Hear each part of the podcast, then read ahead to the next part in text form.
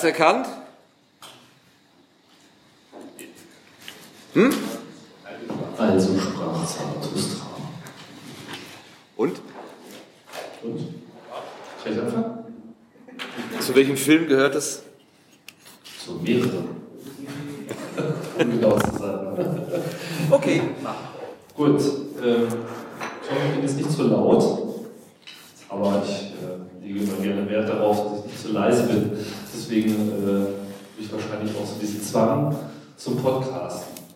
Jetzt ist ja schon so einiges äh, über mich verraten worden, dann sind alle Überraschungseffekte schon mal dahin. Tut mir leid. Ähm, über Podcasting gibt es eine Menge zu der Schwerpunkt hier soll ja sein, ähm, Wissensvermittlung zu machen. Ich äh, wollte da erstmal Wissensvermittlung über mich betreiben, auch wenn jetzt schon viel gesagt worden ist. Also ich habe ähm, halt mal dieses kleine äh, Label gestartet, die äh, Metaebene. Bevor ich das getan habe, habe ich mich halt so allgemein mit Hackerkultur im weiteren Sinne äh, beschäftigt und habe äh, Eventmanagement gemacht, habe also viel mit Leuten zu tun gehabt, habe viel mit wie soll ich sagen, mit sozialen Gruppen zu tun gehabt, die auch so ihre ganz eigene Dynamik hatten und habe äh, in so einer extrem netzaffinen Welt ähm, doch eine sehr intensive Beziehung gehabt über Kommunikationswege und dabei eigentlich so alles ausprobiert, was so die Zeiten immer hergegeben haben. Also angefangen natürlich bei äh, E-Mail, früher ähm, auch selber schon noch bevor es das World, World Wide Web gab, Usenet und äh, jeder dieser digitalen Kulturräume hat also seine ganz eigene Erfahrungswelt mitgebracht. Da hat man immer wieder irgendwelche Dinge gelernt. Manche Sachen waren total anders, je nach Medium. Äh, manche Sachen haben sich am laufenden Meter wiederholt. Ja, also dieses Trollphänomen zum Beispiel, das findet sich eigentlich generell überall, ja, bloß in unterschiedlichen Abstufungen. Es gibt Troll resistentere Medien und es gibt ähm, trollempfänglichere Medien. Ja, da habe ich mich eigentlich ganz wohl gefühlt, habe alles Mögliche gemacht. Äh, das führt jetzt ein bisschen zu weit, auch ein bisschen äh, Kunst war dabei. Ähm, auch das hat mich auf eine interessante Art und Weise mit der Öffentlichkeit in Verbindung gebracht, weil wir auf einmal so ein äh, Haus hatten, äh, das wir beleuchtet haben von innen, sodass die Fenster zu Pixeln wurden und man konnte da eben äh, auch Geschichten erzählen. Die Leute konnten sich dort einbringen. Wir haben Schnittstellen geschaffen, wir haben Zugänge geschaffen. Leute konnten selber Filme machen, konnten selber Software schreiben für das Haus später auch. Und auch das waren immer alles sehr interessante ähm, Erlebnisse, so dass ich dann irgendwann über das Radio beim Podcasting gelandet bin und da kam für mich irgendwie alles zusammen. Also es ist so alle meine Erlebniswelten vorher und all das, was ich so mit sozialen Medien äh, und auch äh, asozialen Medien gelernt habe, das äh, ließ sich hier irgendwie ganz gut miteinander verquicken und deswegen habe ich die äh, Metaebene gegründet. Ich nenne die Metaebene deshalb Metaebene, weil ich irgendwann mal festgestellt habe, dass das das ist, worum es mir eigentlich geht. Äh, irgendwie zu versuchen, die Metaebene zu verstehen, egal was das Thema ist. Ja, immer genau ein Level darüber kommen und die Dinge von oben herab zu betrachten und eine Abstraktion äh, herbeizuführen. Ganz konkret besteht das also jetzt aus äh, verschiedenen Podcasts, die ich mir alle selber äh, ausdenke, fast. Moment, äh, da wahrscheinlich wieder ein Klick zu viel, Entschuldigung. Ich hätte das mal üben sollen. Einmal noch. So. Ja, manches ist äh, regelmäßig, manches ist unregelmäßig. Mal äh, bleibt so ein Projekt auch mal ein paar Monate hängen und dann habe ich nichts Besseres zu tun, als nur noch das zu machen. Das ist alles sehr dynamisch. Ein paar Auftragsarbeiten sind dabei. Da komme ich jetzt auch noch gleich drauf zu sprechen. Dann habe ich mir noch so ein kleines Studio gebaut, ähm, das nicht immer so gut aufgeräumt ist wie auf diesem Foto, was mir einfach die Möglichkeit gibt, in Berlin vor Ort gut zu produzieren. Das ist mir auch schon immer sehr wichtig gewesen, gut zu produzieren, weil selbst äh, wenn man sich im Internet rumdrückt, wo ja eigentlich mal alles erlaubt ist, ja, man immer glaubt, es wäre ja nur der Inhalt, der in irgendeiner Form zählen würde, da habe ich ganz andere Erfahrungen gemacht. Also die Form ist da auch sehr, sehr, sehr wichtig und das gilt bei, gerade bei Podcast-Produktionen natürlich auch sehr. Der Ton äh, macht die Musik. Wenn man schlecht aufnimmt, dann kann man den Rest eigentlich auch gleich äh, vergessen. Ja, ähm, Podcasting ist so ein bisschen das Radio, das Web. Ähm, der Begriff Radio ist ein bisschen komisch belegt in meinen äh, Ohren, Augen. Ähm, wenn man heute Radio sagt, dann glauben halt alle, Radio wäre halt, naja, das, was so auf UKW läuft. Ne? So 24-Stunden-Programm und dann immer so feste Zeiten. Und ich denke, dass dieser äh, dieses Verständnis von Radio wird sich so mit der Zeit etwas auflösen. Und ich benutze das Wort auch ganz bewusst, um auch ähm, Podcasts damit einzuschließen, die aber ganz anderen ähm, Anforderungen äh, unterliegen und auch ganz andere Freiheiten haben. Vielleicht nochmal so ein kleiner Rückblick darauf und auch mal so ein bisschen zum äh, Verständnis, was es eigentlich ist. Also Podcasts sind für mich abonnierbares Radio. Ich denke, das ist so eigentlich die beste Formulierung, wenn mich Leute fragen, hm, aha, Podcast machst du, was ist denn das? Dann sage ich halt meistens das. Weil das verstehen die Leute so ein bisschen. Auch wenn bei Abonnement immer gleich wieder so diese Assoziation kommt, dass es irgendwas kosten würde. Ja, vielleicht ist das ja auch irgendwann mal so, aber meistens kosten äh, Podcasts ja nichts, zumindest nicht sofort. Und äh, die Beschreibung finde ich irgendwie ganz gut. Ja, Podcasts halten sich halt äh, so recht an äh, keine Regeln, also zumindest müssen sie nicht diesen selben Anforderungen genügen. Das ist eigentlich das, was ich damit sagen will. Und derzeit ist es eben auch noch so ein Bereich, in dem man einfach viel ausprobieren kann. Das merkt man jetzt auch gerade, gerade so in den letzten zwei Jahren gab es dann nochmal so einen neuen Anschub. Äh, es wird einfach mehr ausprobiert und da kann man auch eine ganze Menge machen. Podcasts sind länger, Podcasts sind ähm, relativ lange Formate, das ist eigentlich ein sehr interessantes Phänomen. Selbst wenn man äh, ein neues Format startet und sich denkt, das machen wir jetzt kürzer, es wird dann doch wieder länger. Es wird vielleicht relativ nur länger zu dem, was man ursprünglich mal geplant hat, aber diese Länge, die kommt irgendwie automatisch, weil man einfach diesen Raum hat, weil man diesen Druck nicht mehr spürt, kürzer sein zu müssen. Und dadurch ähm, füllt man das Ganze einfach auf. Das muss nicht unbedingt auch ein Vorteil sein, aber ich finde das schon. Und äh, was halt auch sehr wichtig ist, da werde ich auch nochmal drauf kommen, ist, dass eben Podcasts auch Meinungen transportieren. Das Ganze geht ja jetzt zurück. Ähm, äh, so, gibt da so diese mediale äh, Geburtstrinität. Äh, man wird sich vielleicht noch erinnern, 2004 ging das so los, dass auf einmal die ganze Welt Blogs entdeckte. Also rein technisch, Weblogs gab es auch schon so ein bisschen vorher. Irgendwann war das ja dann nur die Bookmarkliste von dem Marc Andresen, den er so in seinem äh, Netscape Navigator äh, links abgespeichert hat. Und äh, daraus entstand dann eben diese Medienform des Blogs und die wurde dann 2004 äh, groß gehypt. Ja.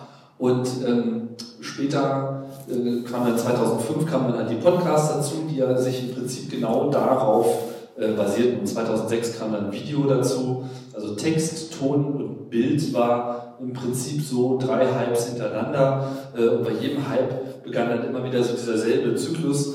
So, oh, Wahnsinn, irre, toll, man kann Texte ins Internet stellen, werden die Zeitungen überleben? Ja, ja, werden sie. Dann beim Podcast genau das gleiche, so ein Hype, so, oh, Wahnsinn, Revolution, man kann Audiodateien im Internet veröffentlichen. Wird das Radio überleben? So, ja, wird es. YouTube dasselbe Spiel. Die langfristigen Auswirkungen sind natürlich nochmal eine ganz andere Sache. Aber natürlich äh, gab es erstmal so eine kleine Erhitzung. Manche in der Szene äh, lassen sich dann davon äh, anstecken. Das war auch bei der Podcast-Szene nicht anders. Da mussten gleich Verbände und Vereine gegründet werden und Interessen vertreten werden. Jetzt müssen wir auch mit der GEMA reden. Und äh, ja, irgendwann sind sie natürlich an ihre eigene Vereinsmeierei dann eingegangen. Ja, und danach war es dann erstmal wieder ruhig und dann äh, setzt halt so diese typische Halb-Gegenbewegung ein, so, ja, das war ja wohl nichts, kann ja so toll nicht gewesen sein, äh, braucht ja eh keiner, äh, keine Aufmerksamkeit mehr, tschüss, äh, kleine Anekdote in der Webgeschichte. Naja, wie das eben so ist, ähm, gibt ja auch da diese schöne Gartner-Halbkurve, ich habe vergessen, hier nochmal reinzubauen, ja, wo man im Prinzip jeglichen Halb genau äh, sich so abzeichnen sehen kann. Naja, und diese zweite Welle, äh, die dann beim Podcasting kam, die hat eben auch viel mit den ersten Erfahrungen zu tun gehabt, die eben dann viele gemacht haben. Viele haben halt Podcast gestartet und gemerkt, hm, ist eigentlich nichts für mich. Andere haben es dann eben gemacht und gesehen, so, pff, ah, alles klar, da geht was und sind einfach dabei geblieben und haben dann eben so in der Folge auch so eine neue äh, Szene entstehen lassen, die eben ähm, ja, immer mehr gemacht hat. Dazu kamen aber auch noch die Hörer dazu, weil als äh, das losging mit dem äh, Podcast 2005, da war das noch so eine richtige Debatte, so, ah, was, 100 Megabyte runterladen und so, oh, das dauert ja Stunden und ich habe ja nur Modem und so, macht man sich schon mal gar nicht mehr klar. Ja? Das ist also doch vor zehn Jahren das Internet einfach ein ganz anderes war. Äh, jetzt haben wir also naja, so verhältnismäßig schnelles Internet. Ja, also in Deutschland darf man das Wort schnell ja eigentlich äh, nicht benutzen, weil hier gibt es ja, nicht gibt es ja immer diese, diese Drossel-Gegenbewegung. Ja, das ist so, ah ja, jetzt habt ihr zwar schnelles Netz, aber fasst das bloß nicht an. Am Ende kommt noch einer auf die Idee und lädt was runter. Ja.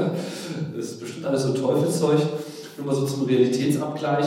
So in Japan, in den Städten, da kann man sich so äh, ein Gigabit Anschlüsse in beide Richtungen so für 20 Euro im Monat klicken.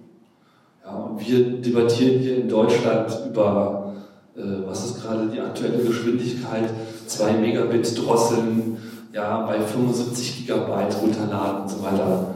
Lächerlich. Ja, also wirklich absurde, lächerliche Debatte, äh, über die die Welt noch äh, die Stirn runzeln wird, kräftig. Ne? Also es wird besser, die Bandbreite äh, nimmt zu und zumindest für Podcasting ist es jetzt nicht mehr so ein Problem. Und das eben auch auf Telefonen, also auf mobilen Geräten, äh, die halt auch in der Lage sind, das abzuspielen. Mobile Abspielgeräte in dem Sinne gab es schon immer. Der iPod hat ja im Prinzip diese ganzen äh, Podcasting-Welle begonnen. Aber jetzt erst mit Smartphones geht es halt los. Und was halt sehr, sehr, sehr wichtig ist in dem Zusammenhang, und das ist eben auch meiner Auffassung nach der Hauptgrund, dass äh, das jetzt mit dem Podcasting gerade so richtig abgeht, sind halt äh, äh, Apps. Die Möglichkeit, sich aus den bisherigen Abonnementstrukturen und dieser äh, unglaublich starken Dominanz von iTunes zu verabschieden.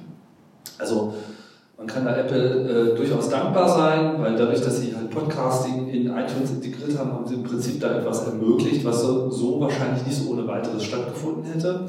Aber äh, das Interesse von Apple ging halt auch nicht so weit, das jetzt groß zu fördern. Äh, solange es eben den Verkäufen der eigenen Geräte diente, war das super, aber äh, ansonsten hält man sich da eigentlich im Wesentlichen raus. Jetzt gibt es halt die Möglichkeit, über Apps da äh, neue Clients in die Welt zu werfen und das passiert auch ganz fleißig. Und man merkt, dass eben jetzt dieser Innovationszyklus äh, im Prinzip jetzt erst so richtig losgeht. Jetzt kann man darüber nachdenken, ähm, komplett neue Auslieferungsformate zu definieren, die halt auf dem alten aufsetzen und ähm, sich in etwas Neues hinentwickeln, was sich jetzt bestenfalls gerade abzeichnet. Ja, ähm, warum Podcasts? Also, ich habe mal so ein bisschen versucht, das neu zu strukturieren. Man ist so ein bisschen offline, online. Man ist ähm, nicht unbedingt gebunden an so eine direkte Strömung, ja, also weder an ein UKW-Signal noch an einen äh, Stream. Die mediale Wahrnehmung vom Internet ist irgendwie immer noch extrem geprägt von diesem direkt senden, direkt empfangen Ding. Das ist äh, sehr merkwürdig, dass äh, der Stream irgendwie immer noch alles definiert und daraus diese äh, entstehen. Also während diese ganze Podcasting-Kultur unglaubliche Reichweiten erzielt, ja, also äh, aber tausende Abonnenten, sehr erfolgreiche Podcasts in den USA haben, keine Ahnung, ich kann das nur mutmaßen, aber ich würde sagen, eine potenzielle Reichweite, ähm, die also mindestens so in die 500.000 Leute Region reingeht, wenn nicht sogar noch mehr. Also bei den super populären Tech-Podcasts ich weiß nicht, wenn da irgendjemand mal Zahlen hat, das finde ich mal sehr interessant. Ich habe da nicht wirklich was, aber vor Jahren waren die schon so im Viertelmillionenbereich. Also da geht einiges. Und die erzeugen auch eine ganze Menge Öffentlichkeit. In der deutschen Debatte haben wir dann die Regulierer, die sich unglaublich darüber aufregen, wenn man auch nur ein Medium hat, was gleichzeitig 500 Leute erreichen könnte. Das ist diese absurde, ähm, kommt das eigentlich her, aus Bayern? Äh, ja, so, ah, was, ihr, ihr, sendet da im Internet, das ist aber gefährlich, ja, da könnt ihr dann niemand zuhören. Und wenn es irgendwie gleichzeitig 500 äh, Leute sein könnten, also sie müssen es noch nicht mal sein, sondern es würde schon ausreichen, wenn sie es könnten, ja, dann müssen wir das unter Umständen regulieren, weil sonst könnte ja jeder ins Internet sprechen und am Ende würde vielleicht noch jemand zuhören und dann wissen wir, was passiert. Ne? Revolution, brennende Autos, äh, alles total gefährlich. Also, offline, online, was macht jemand, der äh, Podcast hört? Er nimmt sich Zeit. Das ist auch so eine These, die sehr verbreitet ist, dass Leute das ja heutzutage nicht mehr tun würden oder wollen würden oder nicht mehr könnten. Zeit nehmen, weil wer hat schon Zeit? Zeit hat man nicht, Zeit ist äh, knapp, Zeit äh, hat man nie, äh, ja, es ist keine Zeit. Das ist so ein, so, so ein wiederkehrendes Mem. Wenn man aber tatsächlich mal überprüft, wie viel Slack man so pro Tag tatsächlich hat, dann äh, ergeben sich da doch ganz interessante äh, Bereiche. Podcast kann man halt hören, wenn man will. Man hört, wenn man dazu bereit ist. Das ist auch ein ganz wichtiger Faktor, den das jetzt von solchen äh, Realtime-Medien unterscheidet. Ja, so, wenn das ist, läuft halt immer genau dann, wenn es ist. So, wenn ich in dem Moment nicht die Bereitschaft habe, das zu gucken, dann bringt mir das nichts, selbst wenn ich mich da vorsetze. Podcasting hat so eine Kultur des bewussten Hörens, dass Leute halt sagen, so, ah, jetzt bin ich in der richtigen Verfassung, um mir, keine Ahnung, Podcast von der Uni Wittenherdecke anzuhören oder äh, sonst irgendwas. So, und dann tut man das eben auch ganz bewusst und hat eine ganz andere, ähm, ähm, wie soll ich sagen, eine ganz andere Einstellung auch zu dem, was auf einen zugetragen wird. Und äh, auch sehr äh, entscheidend dabei ist, dass man eben selber das Tempo vorgibt. Das heißt, wenn man nicht mehr kann, dann drückt man auf Pause. Ja, oder wenn man unterbrochen wird, drückt man auf Pause. Und wenn man was nicht verstanden hat, dann spult man zurück. Also es ist ein ganz anderer Umgang mit so einem Medium ähm, als mit irgendeinem live streamenden direkten Medium, sondern man benutzt das im Prinzip wie ein Buch, kann man eigentlich sagen. Buch nimmt man auch raus, wenn, man's, äh, wenn man die Zeit dafür hat in der Straßenbahn, da blättert man auch mal ein paar Seiten zurück und guckt nochmal. Ähm, was den Direktzugriff betrifft, würde ich sagen, haben die Bücher noch gewisse Vorteile, aber das äh, lässt sich auf jeden Fall auch noch ausgleichen. Ja, in anderen Worten, Podcasting ist so ein bewusstes Hören, was äh, hier erzeugt wird. Wenn ich sage äh, hören, dann ist klar, Podcasting kann man auch mit einem Bild machen, Videopodcast. Allerdings hat sich auch gezeigt, dass diese ganze Videowelt, ich würde nicht sagen, sich unbedingt verabschiedet hat von, dem, äh, von dieser Podcast-Szene, aber da spielt sich eben doch sehr viel auf Plattformen wie YouTube ab und äh, Podcasting ist de facto derzeit im Wesentlichen eine audioorientierte Szene. Da gibt es dann auch so äh, Zwischenbereiche, Screencasting zum Beispiel, was da sehr erfolgreich funktioniert, äh, gerade auch so für die Wissensvermittlung weil man dann eben sagt, okay, hier, wir gucken uns das mal auf dem Bildschirm ab, was passiert, also um Software zu erläutern oder andere Vorgänge oder Webseiten, Inhalte etc. zu äh, machen. Das ist im Prinzip so der, der, direkte Übergang auch zum aufgezeichneten Vortrag. Da denke ich, ist eine ganze Menge, aber das Audio ist halt dabei immer das Wichtigste. Und es ist äh, ein Riesenunterschied, ob man für Audio produziert oder ob man für Video produziert. Weil Video ist, ähm, ja, da, da spielt halt das Bild die Hauptrolle. Der Ton gehört dann zwar dazu, aber im Wesentlichen bestimmt das Bild. Und habe ich das Bild nicht mehr, kann ich das, also mit einem reinen Audio kann ich es nicht wahrnehmen. Absurderweise sind so Sachen wie die Tagesschau eigentlich auch Audioproduktion. Ja, da könnte man das Bild komplett weglassen, vor allem wenn man sich anschaut, was da für Bilder gezeigt werden. Ja, also, ne, ja, Arbeitslosenstatistiken, okay, Schwenk, Arbeitsamt, wie eine Schlange von warmen Arbeitslosen und so, 100.000 Mal gesehen. Was bitte ist die Information da drin? Es gibt da keine Information. Also das Ganze ist nur so ein Begleitwert, so ein Cut-and-Paste-Videogestaltungsding. Ähm, Hauptsache, man guckt da hin.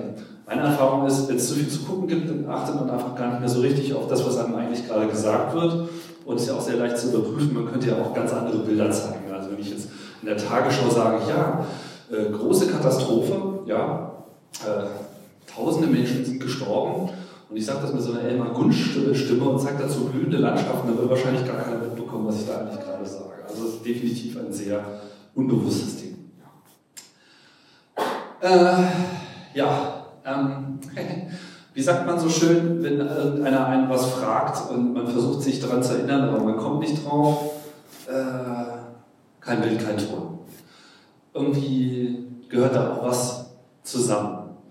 Und eine interessante Erfahrung, die, glaube ich, alle Leute, die intensiv Podcasts hören, ist und die auch, sagen wir mal, mit der Wissensvermittlung was zu tun haben, wenn man lehrt, äh, so plastische Beispiele helfen und besonders helfen halt Bilder. Wenn ich jemand versuche, jemand was zu erklären und ich wähle eine möglichst plastische, also eine geradezu sich formenhaft vor meiner Vorstellung abzeichnendes Beispiel, dann steigert man doch erheblich ähm, die Wissensvermittlung an der Stelle. Was allerdings auch noch sehr hilft, ist beim Podcast hören das Erinnern an Orte. Also so eine Erfahrung, die, glaube ich, jeder teilen kann, ist so, ja, ich weiß noch, ich habe vor zwei Jahren mal Podcast X gehört und als es an der Stelle sowieso war, bin ich über diese Brücke rübergegangen. Und allein dadurch, dass man das genauso macht, äh, verknüpft sich diese Brücke mit dieser Erinnerung und das auch in beide Richtungen. Man erinnert sich an den Podcast, wenn man dann wie über die Brücke geht und man erinnert sich an die Brücke, wenn man äh, an den Podcast denkt oder an das Thema. Irgendwie arbeitet das Gehirn an der Stelle irgendwie anders und es ist immer wieder sehr interessant, dass eigentlich jeder so eine Geschichte erzählen kann, wo er irgendeinen Podcast mal gehört hat. Also gerade so im Urlaub und in solchen äh, Sondersituationen, wo solche Bilder auch nur einmalig an einen herantreten und von daher auch ein besonderes Ereignis sind, ist das eigentlich ein wunderbares Medium, um das eben damit noch zu begleiten. Also was weiß ich, drei Wochen wandern und dazu irgendwie drei Wochen Podcast-Archiv nachhören, muss äh, ein extrem äh, intensives Erlebnis sein. Genauso erinnert man sich halt auch an besondere Situationen. Ja, und äh, ja, die, Mischung, die Mischung macht's und das ist an der Stelle einfach auch ein ganz wesentliches ähm, Ding von Podcasts. Ja, was mir immer sehr wichtig ist, ähm, weil ich gemerkt habe, dass, dass es einfach auch viele Leute teilen können, ähm, Podcast ist ein extrem persönliches Medium. Und das ähm, in, in jeder Beziehung. Also sind sehr persönlich in der Art und Weise, wie sie konsumiert werden, aber sie sind auch extrem persönlich in der Art und Weise, wie sie produziert werden. Das bedingt auch ein bisschen einander, beziehungsweise befördert sich äh, gegenseitig. Und was mir häufig berichtet wird, ist, dass Leute auch so sagen, so ja, deine Stimme höre ich ja so oft und so, äh, für mich ist das irgendwie Teil meiner Realität. Und wenn man diesen Leuten dann vielleicht mal zufällig auf der Straße äh, begegnet und man sagt dann irgendwas und die Stimme wird irgendwie erkannt, so, dann ist es geradezu so ein Schockerlebnis. Also so, ja, weil es mir so gegangen mit anderen Podcastern, weil sich dann natürlich auch einmal äh, erstmal natürlich ein Bild noch mit dazu mischt, ganz überraschend aber äh, diese Vertrautheit, die, ähm, die wird dann in dem Moment sehr deutlich, die ist nämlich einfach dabei. Ähm, man kennt die Leute an der Stimme, man hört so regelmäßig zu, dass man da einfach eine Verbindung herstellt und das schafft natürlich dann auch ein äh, Vertrauen. Und was auch sehr wichtig ist, ist, dass diese Persönlichkeit auch Kontext schafft, weil die Personen in dem Podcast natürlich auch sehr viele Meinungen vorhin schon sagte, das ist so ein bisschen Ort der, der Meinungsbildung, gar nicht so sehr, um jetzt unbedingt die Meinung mal zu übernehmen von den äh, Leuten, sondern überhaupt mal welche zu hören. Also es gibt so in den, ähm, in den Medien, in der Zeitung und so, auch im Fernsehen gibt es also dieses, diesen Neutralitätswahn. Ja, wir sind das ganz neutral, alles ganz ausgewogen und so weiter. Und dann gibt es dann noch vielleicht mal so eine Kommentarspalte und alle, weiß nicht, einmal die Woche äh, gibt es in der Tagesschau auch mal jemand, der so ein bisschen Stellung bezieht zu irgendetwas. Ich weiß gar nicht, ist das regelmäßig oder machen die das nur manchmal, wenn sie der Meinung sind, ist das mal wieder Zeit? Ich weiß es nicht. So beim Podcasting ist ja genug äh, Raum und eigentlich ist es immer irgendwie meinungsbehaftet. Und Leute schleifen ihre eigene Meinung auch da dran, eben nicht um sie zu übernehmen, also vielleicht auch das, aber um überhaupt erstmal eine Meinung zu hören. Weil das fällt halt viel zu häufig weg. Alles ist immer neutral, alles ist immer irgendwie offen. Ja, äh, ja man kann ja über alles reden. Vielleicht gibt es ja auch Aliens. Hö. Ja, ist ja schön, dass Sie wissenschaftlich untersucht haben, dass es keine gibt, aber vielleicht gibt es ja doch welche. So, das bringt einen einfach echt nicht vorwärts. So, da ist dann irgendwie so ein äh, Podcast, der dann einfach drauf einschlägt, äh, mir dann auch viel, äh, viel lieber, beziehungsweise einer, der so absurde Thesen produziert, dass es gar nicht mehr geht. Da weiß man dann zumindest auch, was man davon halten soll. Ja, ein Phänomen, was ich so äh, auch raushöre, ist, dass ähm, Podcasts auch so ein bisschen der Ort sind so für, für modernen Smalltalk. Ähm, es ist immer wieder sehr interessant, wenn neue Medien auf den Tisch kommen, zum Beispiel Twitter. Und vorher war das auch mit Webseiten und Blogs genauso und vorher auch mit dem Internet als solchen. Die Early Adopter kommen an und schreiben dann irgendwas über sich oder was sie gerade gemacht haben. Gehe jetzt zum Zahnarzt, sitze in der Kneipe, trinke einen Milchkaffee, ich fotografiere mein Essen, all diese ganzen Sachen. Dann kommen so die Medien, die müssen dann wieder auf diesen Hype reagieren, der irgendwie kommt, oh, schon wieder ein Hype, was, was machen wir damit? Was machen denn die Leute? Das ist ja alles nur Smalltalk. Das ist ja alles belanglos. Was interessiert es mich, was Person X jetzt gerade zu essen hat? Kommt immer wieder, kann man richtig die Uhr danach stellen. Das ist so ein, ein generelles Berichterstattungsmem, was äh, neue Medien, insbesondere eben die Medien des Internets betrifft. Ja, also egal, mit Twitter war es dann auch wieder genauso. Ja, warum sollte ich denn auf warum sollte ich denn das lesen? Die Antwort ist, weil Menschen das schon immer gemacht haben und es schon immer das meiste ist, worüber sie reden. Worüber reden die Leute? Reden über das Wetter, reden über, was sie gerade getan haben, dass sie beim Arzt waren, in jedem Supermarkt, überall, in jedem Verein in Deutschland, überall auf der Straße. Alle tun das. Warum? Weil es wichtig ist weil sie es brauchen, weil es nämlich der Motor ist, über den die Kommunikation überhaupt erst angeworfen wird. Weil über diese äh, kleinen Botschaften strahlt man ja sozusagen auch Kompatibilitätsparameter ähm, aus. Ich bin bereit, darüber zu reden. Ich bin bereit, mich auf diesen Lachsen-Level runterzulassen. Dann kann man halt so rausführen, so, ah, okay, alles klar, ich spüre so langsam, die, diese Person, die tickt so wie ich, oder zumindest so wie sie tickt, damit komme ich irgendwie klar. Und darüber ergibt, äh, daraus äh, ergibt sich dann eben die Bereitschaft zur Diskussion. Das ist eine sehr wichtige ähm, Türöffner an der Stelle. Und ja, das ist auch bei, bei äh, Podcasts so, weil sie halt Meinungen transportieren. Und in zunehmendem Maße beobachte ich, dass Podcasts einfach ein Ort der äh, Debatte und der Diskussion werden.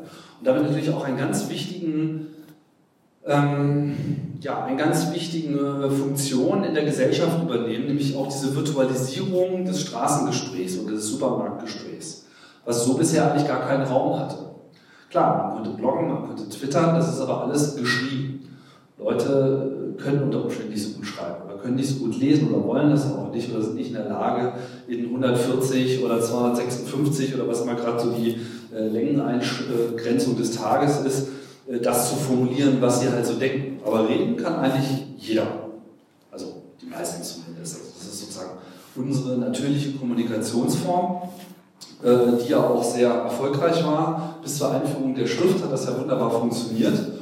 Ja, so werden aber auch Podcasts so zu so einem Tratschkanal. Das heißt jetzt nicht nur, dass es jetzt nur so privat abgeht, aber es gibt natürlich extrem viele private Podcasts, beziehungsweise es gibt auch viele Podcasts, die zwar sich mit Thema X beschäftigen, dazwischen aber auch immer sehr privat sind.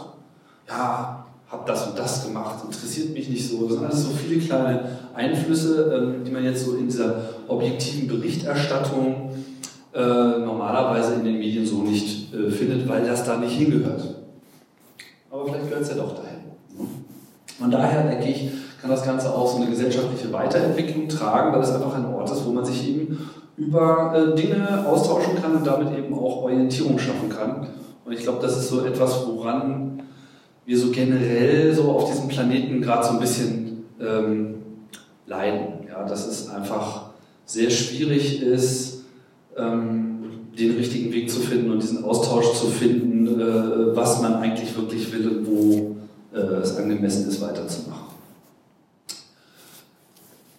Noch ein bisschen Fokus nochmal hier konkret Wissenschaft äh, und Podcast, das passt äh, für meinen Geschmack sehr gut zusammen.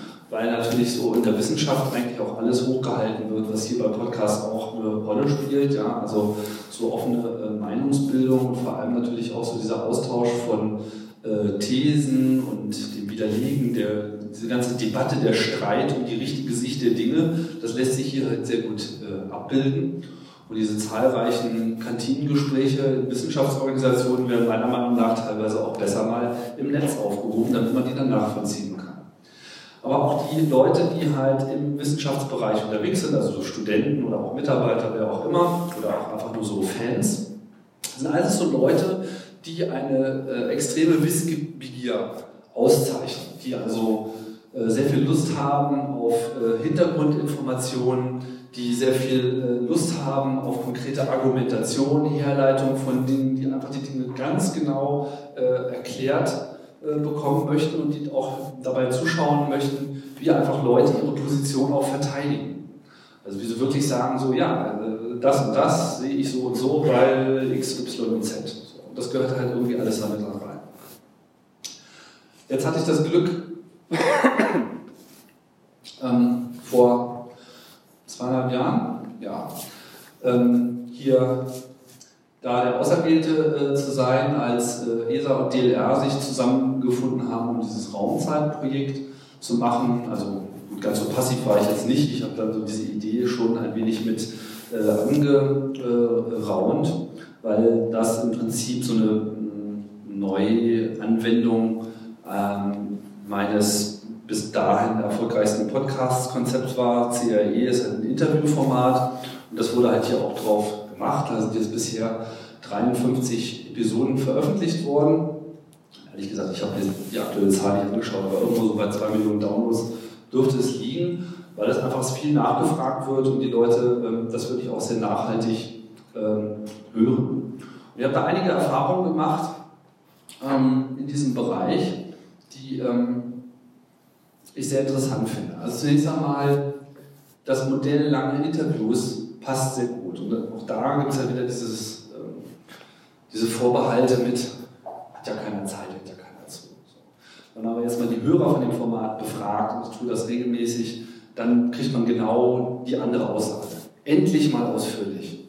Endlich mal wird das zu Ende diskutiert. Endlich ist es nicht nach fünf Minuten vorbei, sondern kann nachgefragt werden und wird es auch so lange beackert, bis der Punkt irgendwie klar ist. Wenn etwas kompliziert ist, dann braucht man halt einfach länger und mehr Erklärung.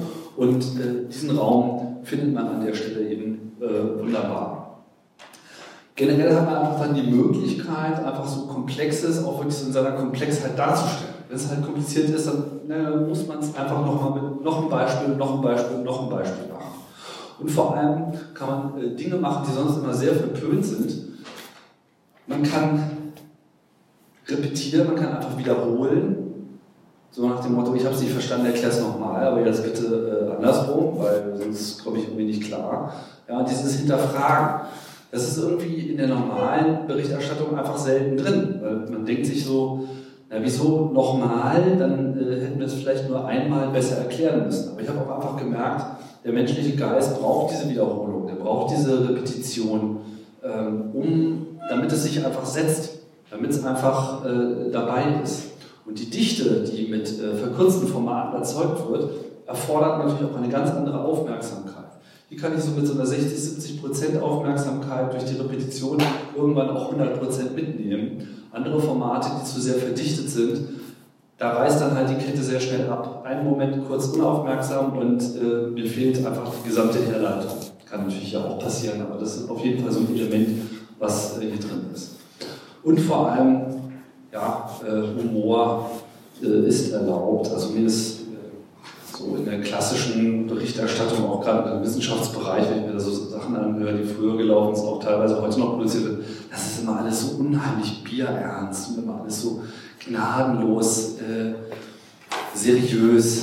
Ja, und dann dieses furchtbare Gesieze die ganze Zeit und alle müssen sich irgendwie mit ihren Titeln und, und, und Hierarchieformen ein Etepetete, anstatt einfach mal zum Punkt zu kommen und äh, ja, da auch wirklich eine Atmosphäre entstehen zu lassen. Also gerade dieses, da sind wir wieder bei diesem persönlichen Moment, wenn ich das Gefühl habe, jetzt, jetzt sprechen die Personen auch mal selber, jetzt kann es auch mal lustig werden, jetzt kann es auch mal ähm, nicht, äh, ja, also nicht, nicht albern, ja, aber zumindest, dass man einfach dem Humor dann auch einfach Raum lässt, weil das, ist, sagen wir, irgendwas Widersprüchliches in einer Situation das auch einfach mal klar. äh, äh, benennt und sich ähm, über seine eigenen Fehler auch ein bisschen äh, lustig macht. Das sind alles so Sachen, die bei Raums halt immer wieder mit einfließen und die dann auch äh, das Hörverhältnis enorm entspannen. Also ein Lacher damit reinwerfen, so einfach mal einen lustigen äh, Joke machen aus der ganzen Situation und schon löst sich auch beim Hörer so eine gewisse Verspannung. Also, also ach, die können ja auch darüber lachen.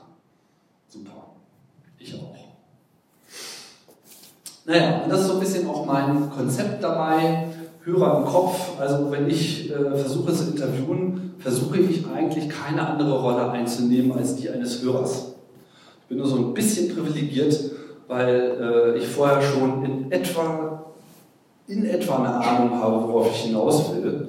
Aber ich finde, ein gutes Gespräch simuliert einfach einen Hörer oder Hörerin. Ich frage genau das, was man auch sonst fragen würde. Ähm, häufig finde ich so Material, das ist alles so durchrecherchiert und die Fragen, die dann gestellt werden, das sind immer alles nur solche, äh, du hast doch vorhin schon diese gute Antwort gegeben, jetzt gib die doch bitte nochmal. Ja, das, sind immer, das sind keine wirklichen Fragen, die aus einem Interesse herausgehen, sondern es sind Fragen, die einfach nur dazu gedacht sind, so äh, Spruchband Nummer 23 abzuspielen. Das merkt man auch sofort.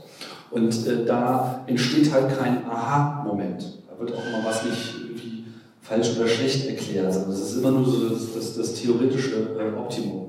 Aber wenn man das eben so vom Hörer her äh, plant, denke ich, dann ist es eben so ein, ja, so ein Leiten und Begleiten. Auf der einen Seite ist man so auf demselben Level, auf, dem anderen Seite, auf der anderen Seite muss man sich natürlich als Moderator auch immer bemühen, äh, dem Gespräch einen gewissen Verlauf zu geben und auch mal festzustellen, okay, alles klar, jetzt sind wir jetzt mal kräftig abgebogen, ja, aber jetzt müssen wir das ja auch wieder äh, rausnehmen. Oder eben, wie eben schon erläutert, mit dem Humor auch manchmal so ein bisschen den Druck herausnehmen. Also wenn man das Gefühl hat, so jetzt wird es aber auch echt ein bisschen zu tough hier. Ja, jetzt haben wir irgendwie einmal das ganze Universum geritten und äh, durch die Atome und Moleküle durchgesteuert, jetzt äh, dampft der Hörer. Ja. Und äh, da muss man dann halt auch einfach mal wieder den Druck rausnehmen auf irgendeine Art und Weise. Ne? Ablenkung sollte mit drin sein, dass man auch mal so Nebenkriegsschauplätze aufmacht und Themen, die sich so aus irgendeiner äh, Situation heraus äh, aufgemacht haben, dass man die eben auch zulässt, weil so funktioniert ein normales Gespräch.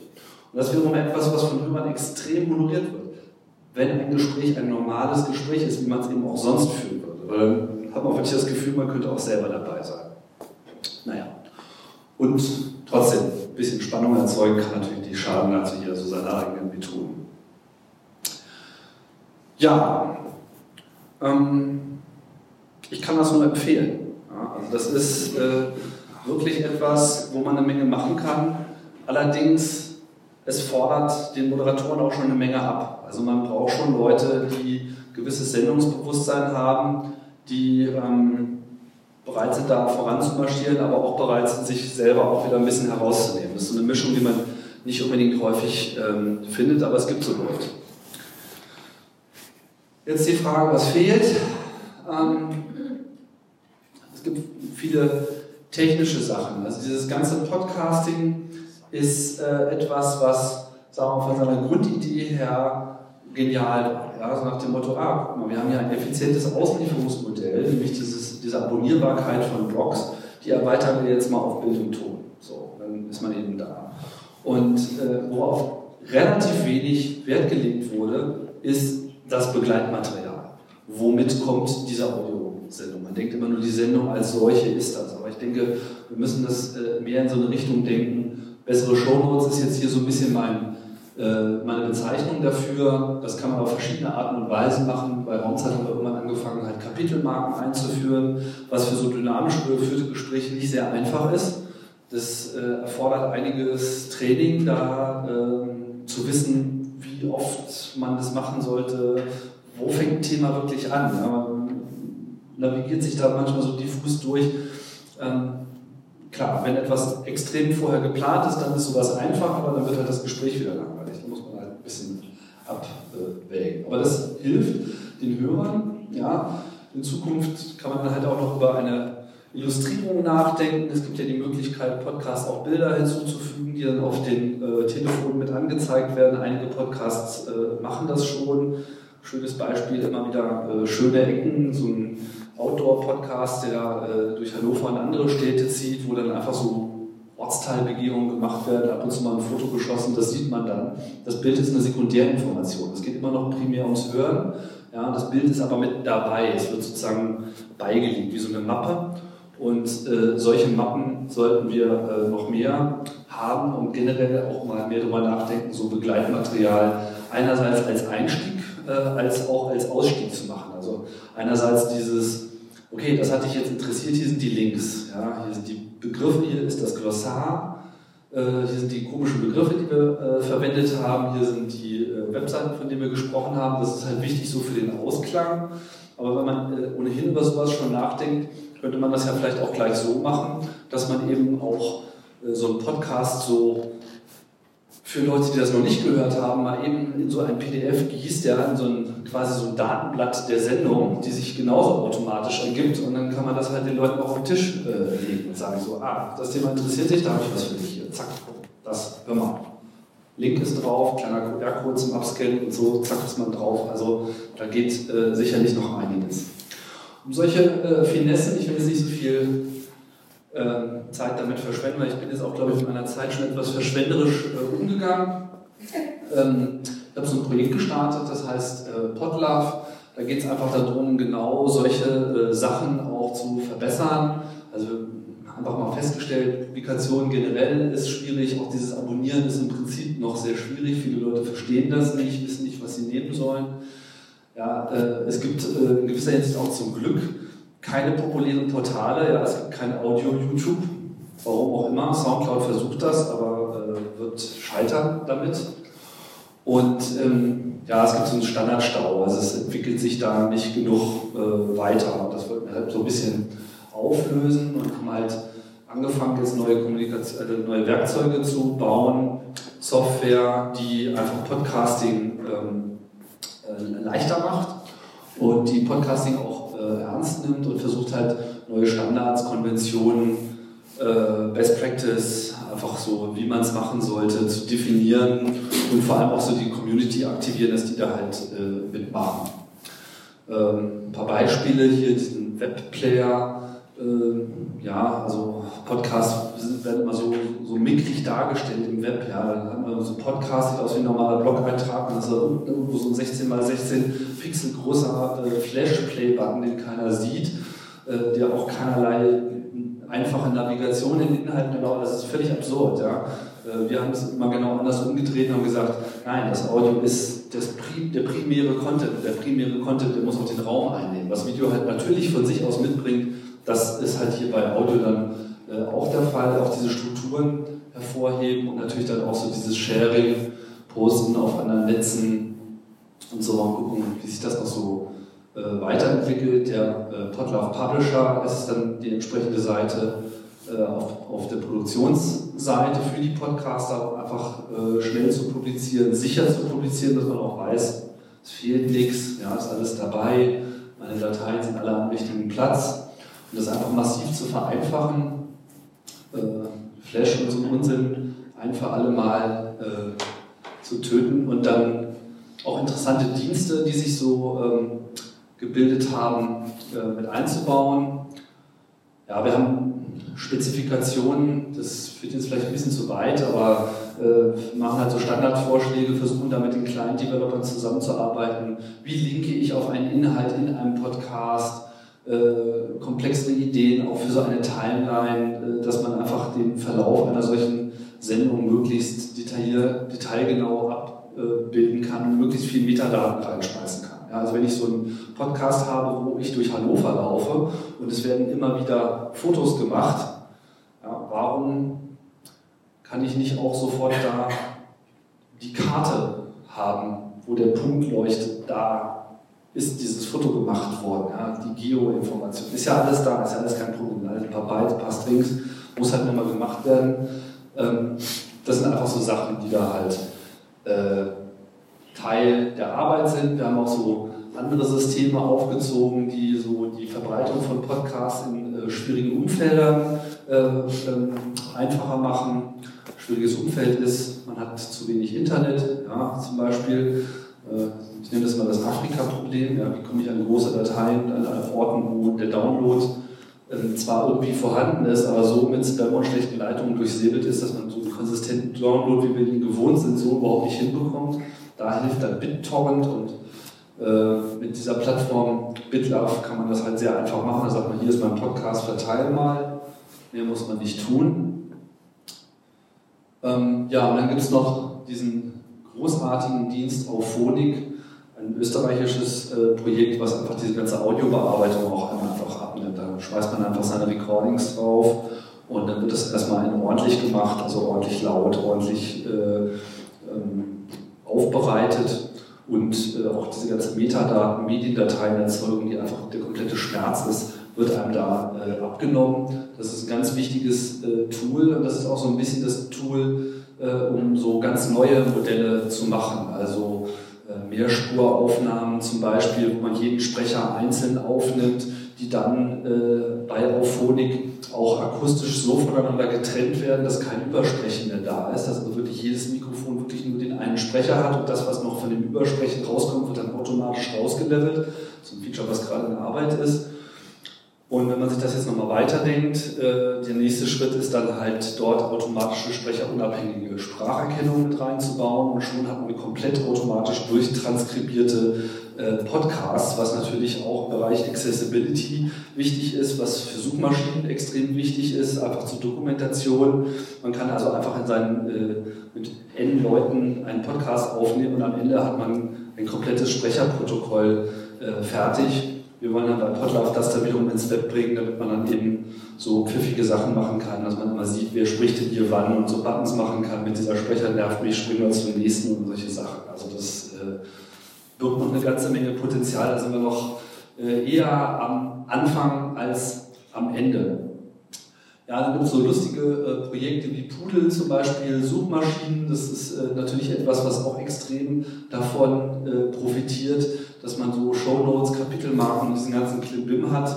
Das äh, steht noch sehr äh, am Anfang, aber dann hat man halt mal hier so ein bisschen so Google-artiges, aber eben ganz konkret äh, für sowas, nicht wahr? Und dann, wie schon angedeutet, also hier so Sprecheraktivität, auch so Abspänne, also wer hat hier dran teilgenommen, wer hat hier welche Rolle gehabt, dass man auch Community besser einbinden kann, dass man die Leute hinter dem Mikrofon, also nicht nur die hinter dem Mikrofon, sondern auch die äh, jenseits der Mikrofone, die äh, mitarbeiten, dann auch konk äh, konkret benennen kann, auch die Personen äh, sichtbarer macht und dann eben sowas wie Transkription, Real-Time Collaboration, ich, das führt jetzt alles zu weit. Also da gibt es auf jeden Fall eine ganze Menge, was wir da machen, dann machen wir auch Workshops äh, und Konferenzen dazu.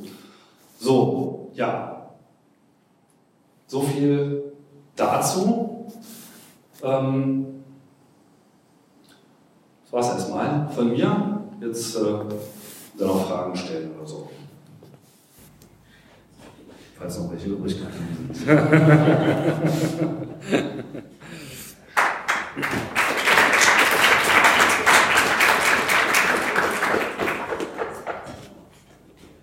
Ganz herzlichen Dank, Tim. Ähm, wir hatten vorhin schon überlegt, Frau Lindenberg sagte, kommen denn da jetzt nur Fachleute oder kommt da sozusagen das, das noch Hörerpublikum? Äh, Tim hat im Grunde jetzt erstmal alle ganz bodenständig abgeholt und erstmal gesagt, was ist äh, Podcasten überhaupt und hat uns eine Einführung in die Technik gegeben. Aber zum Schluss hat man sehr deutlich gemerkt, da steckt richtig viel drin. Da steckt viel Überlegung, äh, aber auch Technik und Know-how drin. Es ist doch etwas mehr als einfach nur ein Apparat, also so, so einen Rekorder nehmen und dann redet man da was hinein, sondern äh, da kann man noch viel mehr draus machen. Und ich glaube, in diesem Kopf da, da ist so viel an Weiterentwicklung drin, da können wir alle noch nur von träumen. Aber nutzen wir die Gelegenheit, äh, wenn Fragen sind, äh, diese Technik betreffend oder die, die Inhalte, die Logik oder die Verschachtelung. Äh, wir haben noch zwei Minuten Zeit. Voll lieber. Ja, äh, traue mich mal, weil ähm, das wird jetzt Ihnen langweilen, aber ich mache es ganz schnell. Ich habe gar keine Ahnung von sowas. Und mich interessiert, das wissen wahrscheinlich alle, wie finanziert sich das? Also ich verstehe das nicht. Ähm, wie finanziert sich was genau? Na, Sie, Sie, Sie, Sie machen das ja, oder Sie machen das mehrere im Raum. Äh, Sie müssen irgendwo von leben. Also sozusagen, machen Sie es in der Freizeit oder ist das äh, Also ich mache. Ja, ja, ich mache das Vollzeit, ich mache nichts anderes und äh, ich werde von meinen Hörern bezahlt. Also dann haben die doch ein Abo, was Geld kostet? Nee, so. die schicken das Geld einfach so. Ist also sozusagen, oh, Flatter oder wie? Ja, also Flatter ist so ein Dienst, den ich sehr erfolgreich äh, zum Funktionieren bringen konnte. Das ist so ein äh, Social Microdonation Dienst, wo man eben sagt, hier, äh, ich bin bereit, diesen Betrag X monatlich auszugeben und danach definiert man im Prinzip, auf wie viele Leute man diesen Betrag verteilt. Das heißt, man hat da volle Kostenkontrolle. Das hat eine ganze Menge Leute dazu gebracht, ein paar Euro pro Monat äh, zu spenden. Wie viel die Leute im Einzelnen geben, sehe ich gar nicht weil wenn ich halt 10 Euro gebe und 10 Leute begünstige, kriegt halt jeder 1 Euro. Wenn ich nur einen begünstige, kriegt er 10 Euro. Wenn ich 100 Leute begünstige, kriegt jeder 10 Cent. Bei mir ist es im Schnitt so 50 Cent oder 40 bis 50 Cent pro Person. Aber dadurch, dass das so viele sind, rechnet sich das für mich. Dazu kommen halt noch äh, Spenden, Auftragsarbeiten, Vorträge, Beratung, der übliche Klimbim und Sparsamkeit, was das Ganze äh, na gut, bei Sparsamkeit bin ich nicht so gut, aber ja, da, da gibt es jetzt auch nicht so viele. Es gibt auch andere äh, Modelle. Es gibt auch so Premium-Abo-Konzepte. Der Timo Hetzel zum Beispiel in ähm, München mit äh, seinem Modell Bits und so macht das so. Das heißt, er gibt den Podcast auch frei heraus, gibt ihn aber dann in so einer Premium-Variante äh, oder Plus-Variante nennt er das äh, heraus, wo die Leute dann ein Abo zahlen können. Ich glaube, das liegt so in der Größenordnung von einem Euro pro Sendung, Monat. Das sind immer die wöchentliche Sendung. 15 Euro, ja. Ich glaube, so 30, 40 Jahre, irgendwie sowas. Und ähm, da kriegt man dann halt die Kapitelmarken, die sonst nicht dabei sind und noch Pre-Show, Post-Show. Da hat auch so ein bisschen was, hat so ein bisschen was mit Phantom zu tun. Also im Prinzip in dem Moment, wo die Leute den, die Inhalte auch ganz bewusst haben wollen und nicht darauf verzichten wollen. Das ist, glaube ich, so der Punkt, an dem so eine Zahlungsbereitschaft einfach einsetzt. Und die kann man dadurch triggern, dass man sagt, okay, äh, es gibt was Besseres für Geld.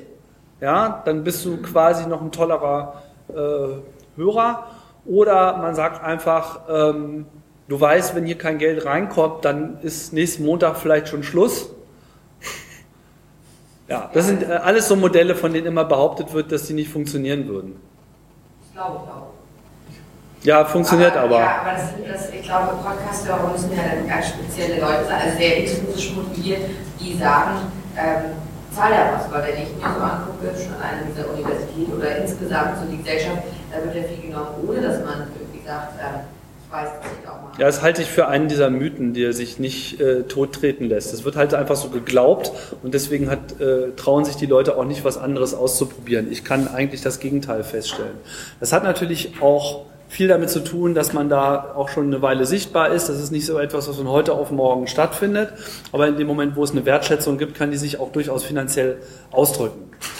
Ich könnte natürlich auch jetzt mit Werbung anfangen und Sponsoren äh, suchen. Das würde vielleicht sogar funktionieren, mag ich aber nicht so, weil ich keine Lust habe, mich zu sehr da zu verpflichten und ich habe auch eigentlich finde ich Werbung doof. Vor allem eigentlich. Der ja. da hinten dann von den so. Ja, ich bin nur Hörer sozusagen und ich werde auch diese Modelle, also ich habe einfach gemerkt, man bekommt sehr viel. Also man bekommt eine Leistung und das ist halt werbefrei. Und ähm, ich habe einfach gemerkt, so ein paar Euro, also ich bin selber Student, und habe auch gemerkt, so ein paar Euro hundert mir nicht weh, aber es ist so ein Gewissen. Ich weiß, ich unterstütze solche Projekte, ich fördere das, ich weiß, das geht wahrscheinlich dann auch weiter und äh, wie gesagt, gerade solche Formate, die Interviewformate, äh, die zählt oder Raumzeit, das bringt mir natürlich sehr viel Information und äh, ja, das, das, ist einfach interessant. Deswegen ist das, war das für mich eigentlich klar, irgendwann, okay, ich möchte irgendwas in irgendeiner Form zurückgeben. Und da war das ganz klar, okay, so ein tut mir nicht weh, die teile ich einfach unter den Podcasts auf. Also ich sage einfach, die und die, die übrig und das System teilt automatisch die Euros auf. Dadurch, dass das relativ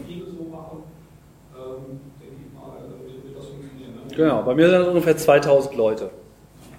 Und das von, von, einem, von so einer Kerngruppe, die irgendwo so zwischen 20 und 30.000 regelmäßigen Hörern liegt. Das heißt, die Beteiligten, das ist, das ist eine wiederkehrende Zahl, diese 5 bis 10 Prozent. Das ist so in etwa äh, der Teil der Hörerschaft, den man irgendwie aktiviert kriegt. Das sind Leute, die reagieren auf äh, Zuruf und äh, verstehen das und sind bereit, sich da mehr einzubringen. Und die anderen denken sich so, ja, ich höre da jetzt mal zu, ist immer ganz interessant, aber ich bin da jetzt vielleicht nicht so involviert oder habe andere Gründe oder kein Geld oder was auch immer, was auch vollkommen in Ordnung ist. Ja. Okay, aber dann ist es ja dann.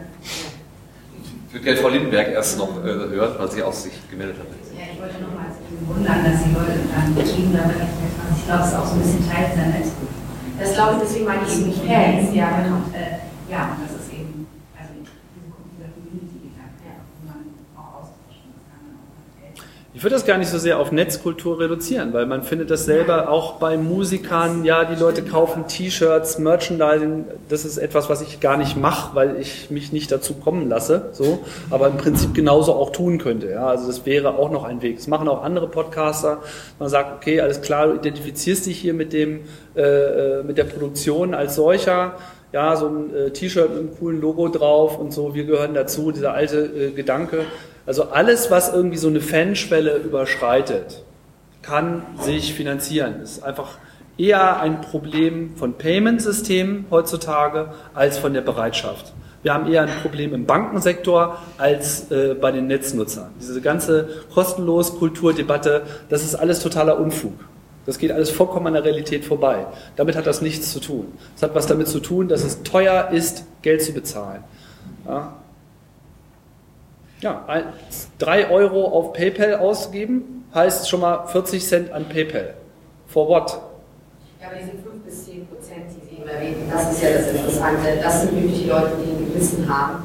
Äh, und also die anderen 90 Prozent hören das ja dann und, und machen, aber, aber zahlen nichts. Und wenn die 5 bis 10 Prozent reichen, dann macht das Ich würde nicht sagen, dass die nichts, dass die, für, die sind für mich auch genauso wertvoll, weil die Leute machen, geben vielleicht mal Kommentare, die reden darüber, die erzählen anderen Leuten davon. Das hat alles seinen Wert. Das glaube ich auch, aber das ist ja dann nicht. Äh, ich wollte ja die Kostenfrage. Ja. So, und es würde nicht funktionieren, wenn ich sagen würde, ihr kriegt das nur, wenn ihr Geld zahlt. So, und ich Dann würde es nicht funktionieren. Wenn mir jetzt erzählt hat, also dachte ich zu Anfang so ähm, Zahlen und dann von meinen 100 äh, Prozent Zahlen 80, dann hätte ich gedacht, ich lebe in einer anderen Welt. Aber von bei 5 bis 10 Prozent, alles gut, verstehe ich. Hm? So, Ja, was mich noch interessiert, so auf, auf Frage, äh, so wer, wer ist der, der klassische Hörer, die klassische Hörerin? Also weil mein, mein erster äh, Rüssler auf die Idee, mit der Idee zu mir kam, wer hört sich das über so einen Zeitraum an? Also meine Erfahrung aus dem Bereich Kommunikation bei den jungen Menschen, die wir äh, auch hauptsächlich adressieren, wenn es um so äh, Bewerbermarketing geht und so, die müssen kurz, knapp äh, informiert werden, wenn man ein Video dreht, darf das maximal irgendwie drei Minuten lang sein und so. Die Aufmerksamkeitsspanne ist, ist extrem äh, kurz und dann zerhackt und so weiter. Ich glaube, dass man sich keinen Gefallen damit tut, wenn man äh, solchen Modellen anhängt. So, also wenn man sagt, die haben wenig äh, Aufmerksamkeit, dann sind sie wahrscheinlich nicht die Zielgruppe. So, weil äh, bei den Podcast-Hörern sind es extrem viele Studenten, aber auch extrem viele Leute, die Berufe haben oder sonstigen Lebenswandel, der zu diesen mobilen Hörern kompatibel ist. Da gibt es irgendwie Paketausfahrer, Zugführer, wo immer gerne mal ein bisschen gelacht wird, aber ich habe jetzt schon irgendwie vier oder fünf Zugführer allein bei meinen Hörertreffen schon äh, angetroffen, von ICE bis Regionalzug, äh, alles dabei. Ja. Äh, Leute, die mit den Händen arbeiten, die irgendwie äh, Dinge zusammenbauen, reparieren, die äh, alleine arbeiten, Selbstständige, die einfach so eine Kulisse auch äh, schätzen, insbesondere wenn sie in monotonen Tätigkeiten sind, die eigentlich irgendwie ein bisschen nerven. Und die Podcasts entführen die Leute einfach ins Denken. ist auch so ein Effekt, wenn ich äh, von Berlin nach München mit dem Auto fahre, ist die Wahrscheinlichkeit, dass ich am Steuer einschlafe, doch sehr hoch.